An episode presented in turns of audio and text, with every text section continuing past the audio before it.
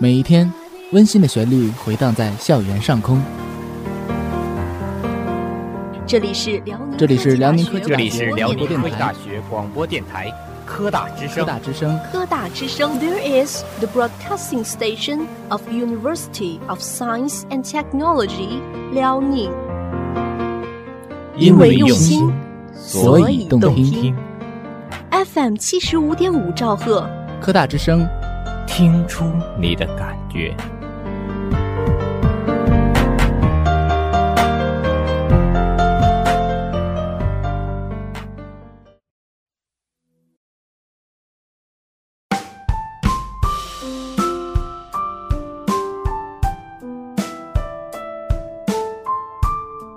因为用心，所以动听。这里是科大之声，每周四晚上正在为您播出的百科电波，我是主播高雨薇。大家好，我是主播许杰。我们科大之声的喜马拉雅 FM 和播客频道也已经上线了，大家可以搜索辽宁科技大学科大之声，对我们的节目进行订阅，就可以随时随地听到我们最新鲜的节目啦。是的，大家有什么意见和建议的话，也可以在下方对我们的节目进行评论，我们会积极和大家进行互动交流，期待大家的参与哦。好了，那么下面就是我们的校园新闻时间了。一、辽科大新增两个一级学科博士点和两个一级学科硕士点。三月二十七日，从国务院学位委员会下发的《国务院学位委员会关于下达二零一七年审核增列的博士、硕士学位授权点名单的通知》获悉，辽宁科技大学学位授权点增列工作喜获丰收，共有两个一级学科博士点和两个一级学科硕士点通过审核。通过审核的一级学科硕士点有数学、光学工程。至此，学校共有三个一级学科博士点，十二个一级学科硕士点，两个二级学科硕士点。研究生是我国国民高等教育的最高层次，博士、硕士学位授权点的多少，代表着高校的办学层次和教研水平。自国务院学位委员会二零一七年三月启动新增博士、硕士学位授权审核工作以来，学校领导高度重视，围绕学校“十三五”发展规划抓紧部署，亲临一线指挥协调，梳理各学科学术队伍和科研成果，制定了切实可行的申报计划。主管处室和各学院服从大局，整合资源，反复推敲论证，凝练材料，使优势学科脱颖而出，确保通过整合、提炼、升华，充分展示我校的特色和水平，高质量地完成了申报任务。此次学位授权点的增加，是学校学科建设发展的又一次重大突破，对改善学科结构、凝练学科方向、增强办学特色、形成新的学科群具有重大作用，更为学校全面推进内涵建设、打造一流学科、着力提升人才培养质量、科学研究水平和服务经济社会发展的能力，完成校党委确定的二零三五年实现省内一流大学建设目标奠定了坚实基础。二、辽科大软件学院党委中心组专题学习两会精神。三月二十七日，辽宁科技大学软件学院党委中心组专题学习两会精神，学院党委委员和班子成员参加研讨。在专题研讨中，学院党委书记陶润成组织大家集中学习了习近平总书记在全国人大闭幕会上的讲话和李克强总理做的2018两会政府工作报告。陶润成结合自己的实际工作谈了体会，作为学院领导，要为学院教师、学生全心全意服务好。院长张文宇、副院长赵继、党委组织委员张玉军、宣传统战委员王海洋等也同时做了专题研讨发言。陶润成要求班子成员要结合实际，用习近平新时代中国特色社会主义思想解决学院在发展中遇到问题，调动全院教师积极性，为学院全年的工作任务完成而努力奋斗。三、辽科大高美学院邀请专家来院做工程教育专业认证培训。三月三十一日，辽宁科技大学高温材料与美资源工程学院邀请资深工程教育专业认证专家、北京瑞泰科技副总经理、中国建材研究总院高工袁林教授为全院专业教师做工程教育专业认证培训。袁林教授从工程教育专业认证的背景、目的、意义、主要内容以及如何对专业认证的考察五个方面展开培训讲座。他结合自己多年从事工程教育认证工作的经验，回答了教师们提出的问题。他说：“工程教育专业认证是对专业建设的一次全面检查，也是专业建设水平提升的一次契机，需要举全校之力，认真扎实的推进，才能通过认证。”四、辽宁科技大学召开全面从严治党工作会议。三月三十一日，辽宁科技大学二零一八年全面从严治党工作会议在校部二二零会议室召开，校领导、全体中层干部参加会议。会议有三项内容：书面传达十九届中央纪委二次全会和省市纪委十二届三次全会精神，以及教育部二零一八年教育系统全面从严治党工作视频会议。二零一八年全省教育系统全面从严治党工作会议精神，对二零一七年学校党风廉政建设和反腐败工作进行总结，就如何贯彻落实中央和省市纪委全会精神以及全国全省教育系统全面从严治党工作会议精神，深入推进学校全面从严治党、党风廉政建设和反腐败工作进行部署。二零一七年，校纪委在校党委和上级纪委的领导下。认真贯彻落实中央和省委、省纪委以及省委高校工委、省纪委驻省教育厅纪检组关于党风廉政建设工作的部署要求，紧紧围绕学校中心工作，扎实开展党风廉政建设和反腐败工作，为学校各项事业科学发展、持续发展、和谐发展提供了有力的政治保证。二零一七年，学校党风廉政建设和反腐败工作得到了省纪委和省纪委驻省教育厅纪检组的充分肯定。总结起来，可以归纳为以下七个方面：即全面落实了党风廉政建设责任制，扎实的开展党风廉政建设和反腐倡廉教育，加大了对重点领域和重点部位的监管力度，有效的运用监督执纪四种形态，认真的做好来信来访的核查工作。完成了省委巡视组交办的各项工作任务，加强了纪检监察队伍自身建设。二零一八年学校党风廉政建设工作总体要求是：以习近平新时代中国特色社会主义思想为指导，全面贯彻落实党的十九大精神，按照中央纪委和省市纪委以及省纪委驻省教育厅纪检组的部署和要求，围绕学校中心工作。落实全面从严治党要求，加强纪律建设，强化监督执纪问责，有效运用监督执纪四种形态，持之以恒正风肃纪，推进学校全面从严治党向基层延伸、向纵深发展，营造风清气正的教书育人环境和良好政治生态，推动学校各项事业科学发展。二零一八年党风廉政建设和反腐败工作主要任务是：一要认真学习贯彻党的十九大精神，切实增强全面从严治党责任感和使命感；二要加强纪律建设，切实把纪律和规矩挺在前面；三要建立健全责任落实体系，推动党风廉政建设主体责任落到实处；四要加强廉洁教育，筑牢拒腐防变思想道德防线；五。要持之以恒纠正四风，保持作风建设常态化。六要深化惩防体系建设，扎实推进廉洁风险防控工作。七要高度重视信访工作，严肃查处违纪违法行为。八要聚焦省委巡视组反馈的问题和意见，扎实做好整改落实工作。九要加强队伍建设，提高纪检监察干部履职能力和水平。会议就如何贯彻落实中央和省市纪委全会精神，以及全国全省教育系统全面从严治党工作会议精神，深入推进学校全面从严治党、党风廉政建设和反腐败工作，提出四点要求：一要深刻领会、准确把握十九届中央纪委二次全会精神，提高政治站位，增强政治自觉。深刻领会总书记讲话精神，要把握五个方面的重点内容和深刻要义，即把握重整行装再出发的内涵要求，把握全面从严治党是统揽四个伟大的根本保证这个重要论断，把握全面从严治党一刻不能松，必须保持持之以恒、毫不动摇的战略定力，把握全面从严治党必须坚持和加强党的全面领导的根本要求，把握全面从严治党的重要经验和重点任务。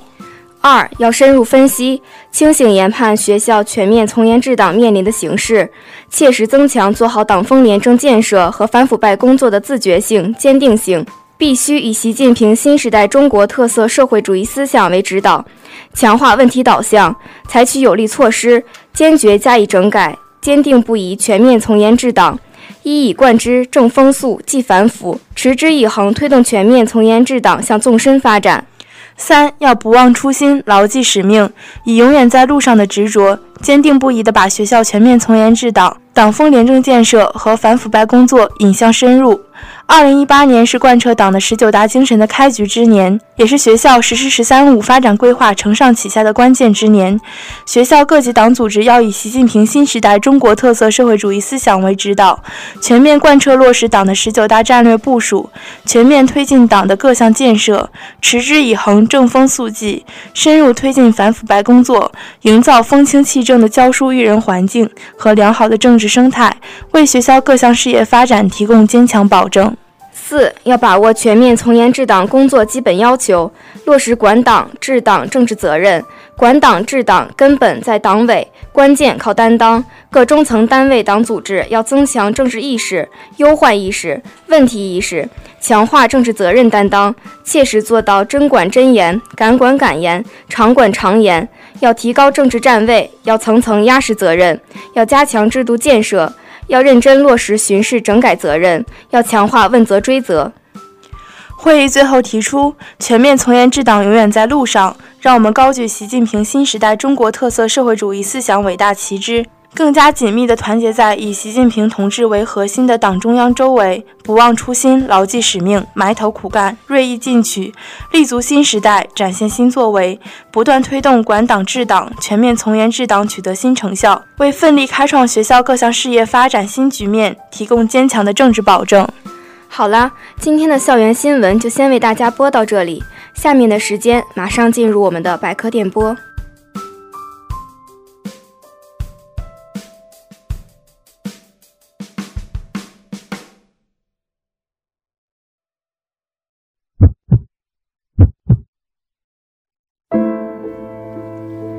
用心传递，侧耳倾听。百科电波，收看。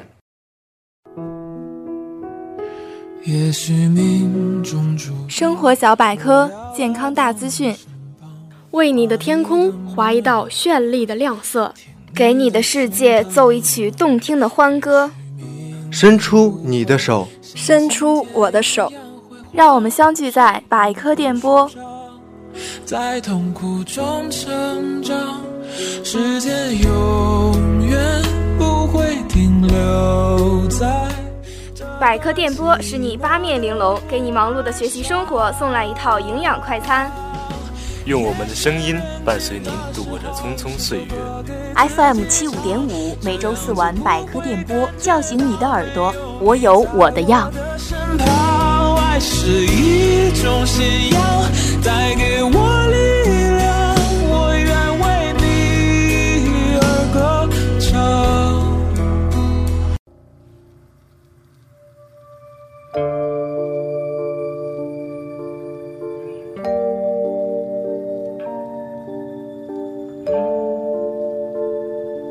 同学们，大家好，欢迎来到每周四晚黄金档百科电波，我是主播何阳。大家好，我是主播孙亚文。虚言写梦中，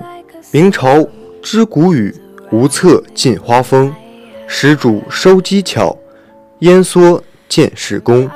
月勤劳闭口，无道祭天公。这是宋代诗人朱高的古语。这首诗描写了谷雨来临之际，诗人对生活百态的慢品。春风掠花拂面。家禽月劳闭口，好一番似虚如梦的春景。天公如此作美。马上就要到谷雨节气了，谷雨二十四节气之一，也是唯一将物候、时令与稼穑农事紧密对应的一个节气。《月令七十二候解集》中说：“三月中，自雨水后，土高麦动，今又雨袭谷于水也，盖谷以此时播种。”自下而上也，故此得名。每年公历四月二十日前后，太阳到达黄经三十度时开始。谷雨源自古人“雨生百谷”之说，指雨水增多，大大有利于谷类农作物生长。清明断雪，谷雨断霜。谷雨节气的到来，意味着寒潮天气基本结束，气温回升加快。此时节正是庄稼生长的最佳时节，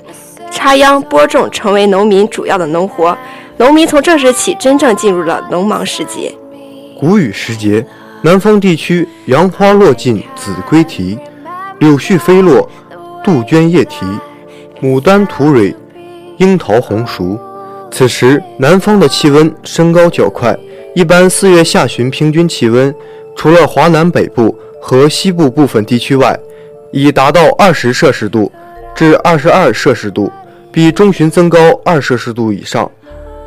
华南东部常会有一两天出现三十摄氏度以上的高温，使人开始有炎热之感。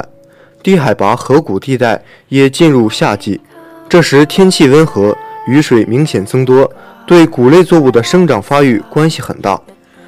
中国古代将谷雨分为三候：第一候平始生，第二候乌桕夫妻雨，第三候为代盛祥于桑。意思是说，谷雨后降雨量增多，浮萍开始生长。接着，布谷鸟便开始提醒人们播种了。然后是桑树上开始见到戴胜鸟。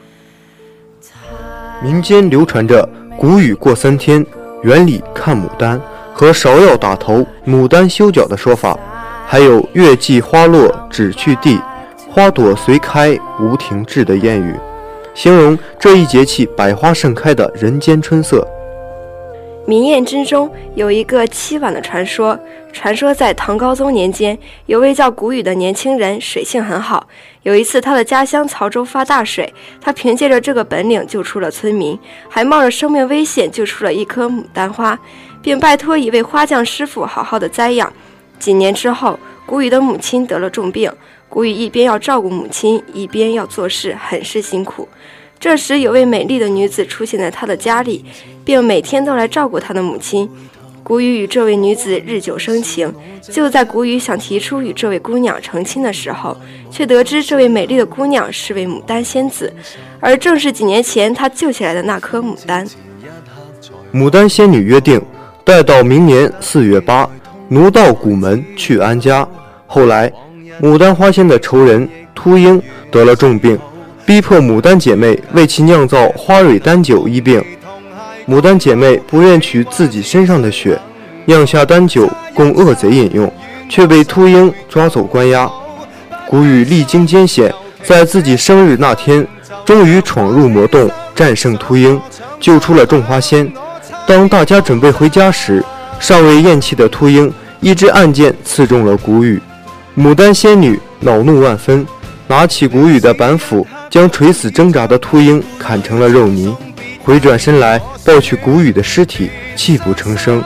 谷雨以自己的性命救了这些花朵们的生命。从此，在谷雨死的那一天，天空就会下起雨，所有的牡丹花都会开放，以此来纪念谷雨。所以，谷雨还有赏牡丹的习俗。对于渔家而言，谷雨节流行祭海习俗，谷雨时有走谷雨的风俗。谷雨这天，青年妇女走街串亲，有的到野外走一圈就回来。南方谷雨摘茶习俗，传说谷雨这天的茶喝了会清火、辟邪、明目等，所以谷雨这天不管是什么天气，人们都会去茶山摘一些新茶回来喝。北方谷雨是香椿习俗，谷雨前后是香椿上市的时节，这时的香椿醇香爽口，营养价值高，有雨前香椿嫩如丝之说。陕西白水县古雨祭宿文祖仓颉习俗，古雨祭仓颉是自汉代以来流传千年的民间传统。古雨的河水也非常珍贵，在西北地区，旧时人们将古雨的河水称为桃花水，传说以它洗浴可消灾避祸。古雨节，人们以桃花水洗浴，举行射猎、跳舞等活动庆祝。谷雨节流行禁杀五毒的习俗。旧时，山西临汾一带谷雨日画张天师符贴在门上，名曰禁歇；陕西丰峡一带的禁歇符咒以木刻印制。谷雨节气后，降雨增多，空气中的湿度逐渐增大。此时养生要顺应自然环境的变化，通过人体自身的调节，使内环境与外环境的变化相适应，保持人体各腑脏功能的正常。《素问·保命全形论》说：“人以天地之气生，四时之法成。”就是这个道理。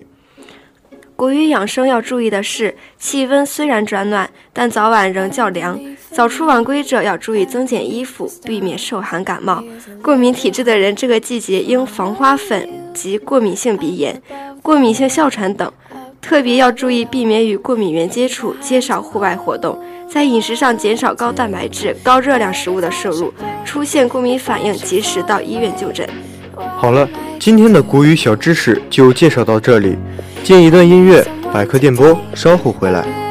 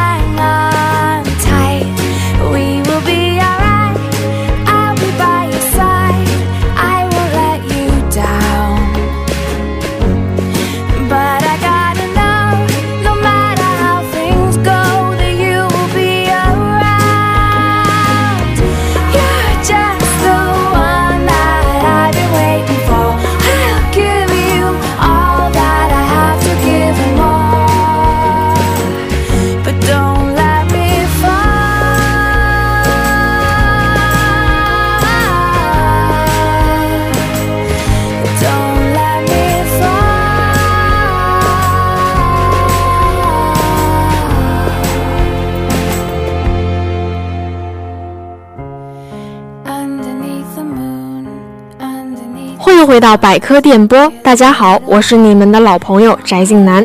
小伙伴们，大家晚上好，我是高雨薇。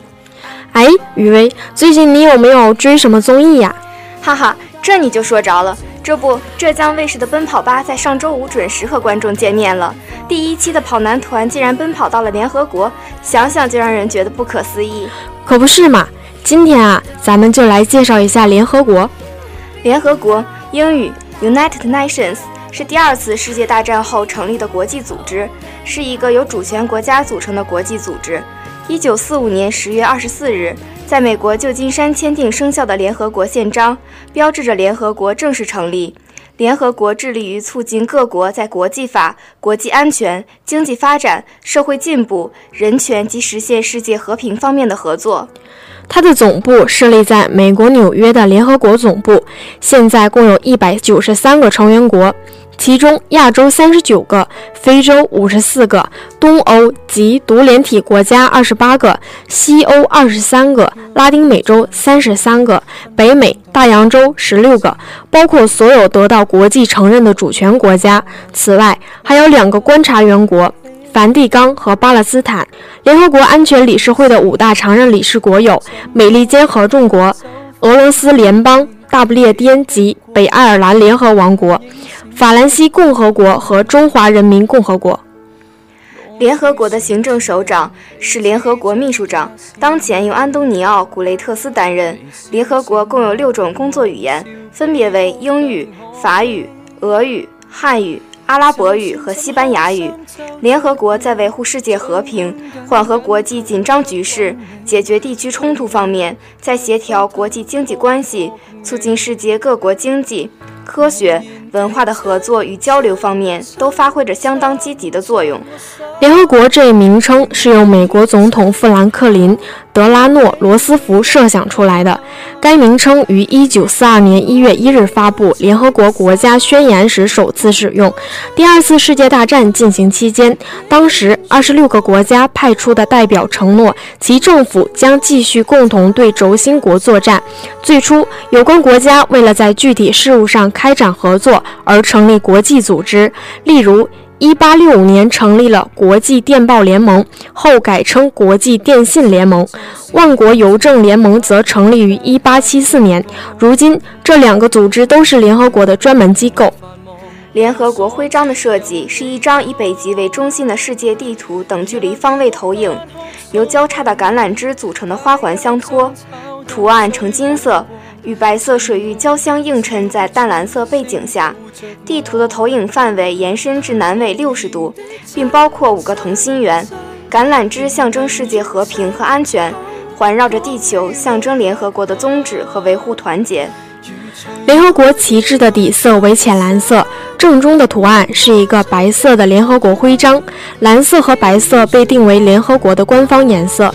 联合国歌是伴随着联合国的诞生而应运创作的，由美国总统富兰克林·罗斯福提议，美国著名进步诗人 U.J. 罗梅应邀创作。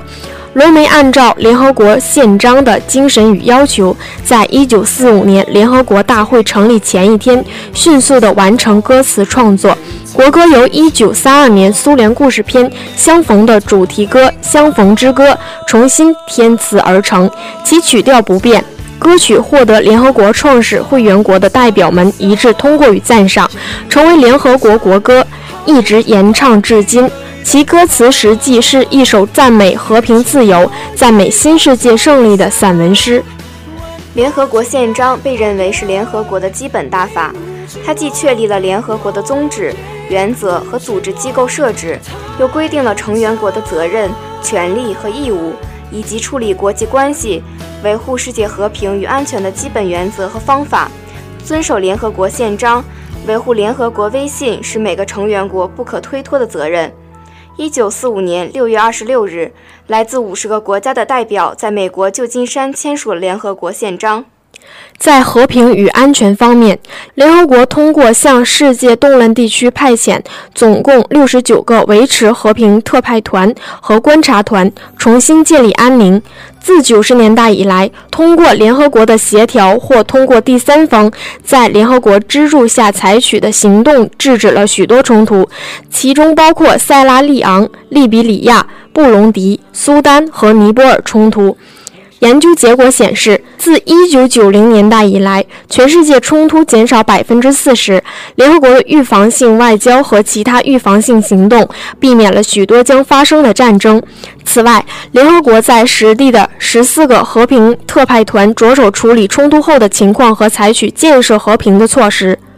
在经济发展中，联合国重视在全世界提高生活水平，增进人类技能和潜力，并为此投入资源。自两千年以来，千年发展目标一直是这项工作的指南。联合国发展援助工作的几乎所有经费都来自各国的捐助。例如，在一百四十五个国家驻有工作人员的联合国开发计划署，资助着减少贫穷、促进治理、处理危机和保护环境的项目。联合国儿童基金会在一百五十多个国家主要从事儿童保护、免疫接种、女童教育和防治艾滋病毒的工作。贸发会议帮助发展中国家为发展目的最充分利用其贸易机会。自一九四七年以来，世界银行还为发展中国家提供贷款和赠款，并在一百多个国家支持了一万一千多个发展项目。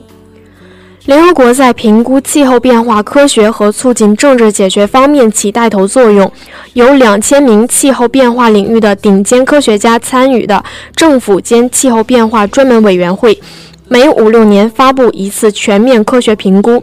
在二零零七年，该委员会作出肯定结论：气候变化正在发生，而人类活动是主要的导因。联合国气候变化框架公约一百九十四个成员正在就一项长期协定进行磋商，各国达成协议，减少促使气候变化的气体排放，并帮助各国做出调整，以适应这种做法所产生的效应。联合国环境规划署和其他联合国机构在带头提高人们对这。个问题的认识。自从1948年大会通过《世界人权宣言》以来，联合国帮助制定了几十项有关政治、公民、经济、社会和文化权利的全面协定。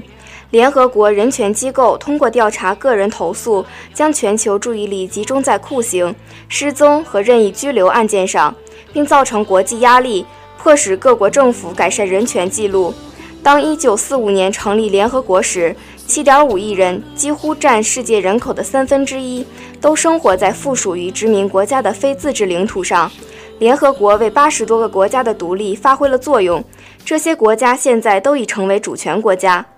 在医疗中，1992年发表了著名的维多利亚宣言，提出了健康的四大基石，即合理膳食、适当运动、戒烟限酒、心理平衡。2003年非典型肺炎肆虐，世界卫生组织给予中国很大的支持，并且领导督促各国政府防治非典，避免其再度爆发。好了，休息一下，进一段音乐，百科电波，稍后回来。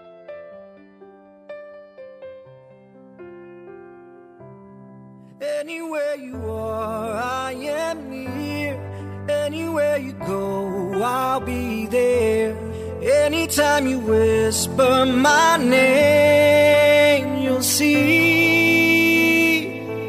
how every single promise I'll keep.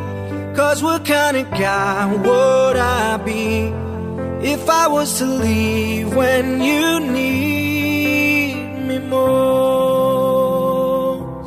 What are words if you really don't mean them? When you say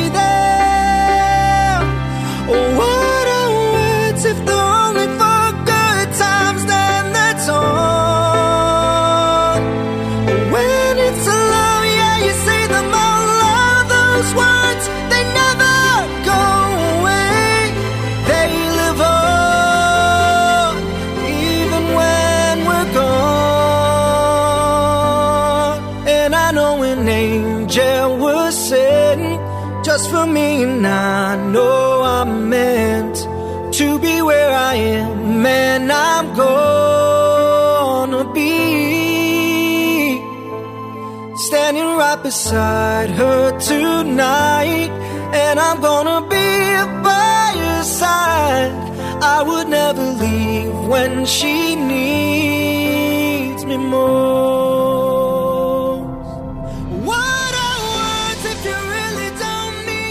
回到百科电波，我是主播何阳。大家好，我是主播许杰。哎，你知道四月二十二号是什么日子吗？这可难不倒我，是世界地球日啊！下面我们就来给大家说说地球日的小百科吧。世界地球日，即每年的四月二十二日，是一个专为世界环境保护而设立的节日，旨在提高民众对于现有的环境问题的意识，并动员民众参与到环境保护运动中，改善地球的整体环境。地球日由盖洛德·尼尔森和丹尼斯·海斯于1970年发起，现今地球日的庆祝活动已发展至全球192个国家，每年有超过10亿人参与其中，使其成为世界上最大的民间环保节日。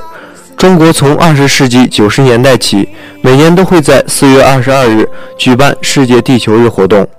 一九七零年四月二十二日的地球日活动是人类有史以来第一次规模宏大的群众性环境保护运动。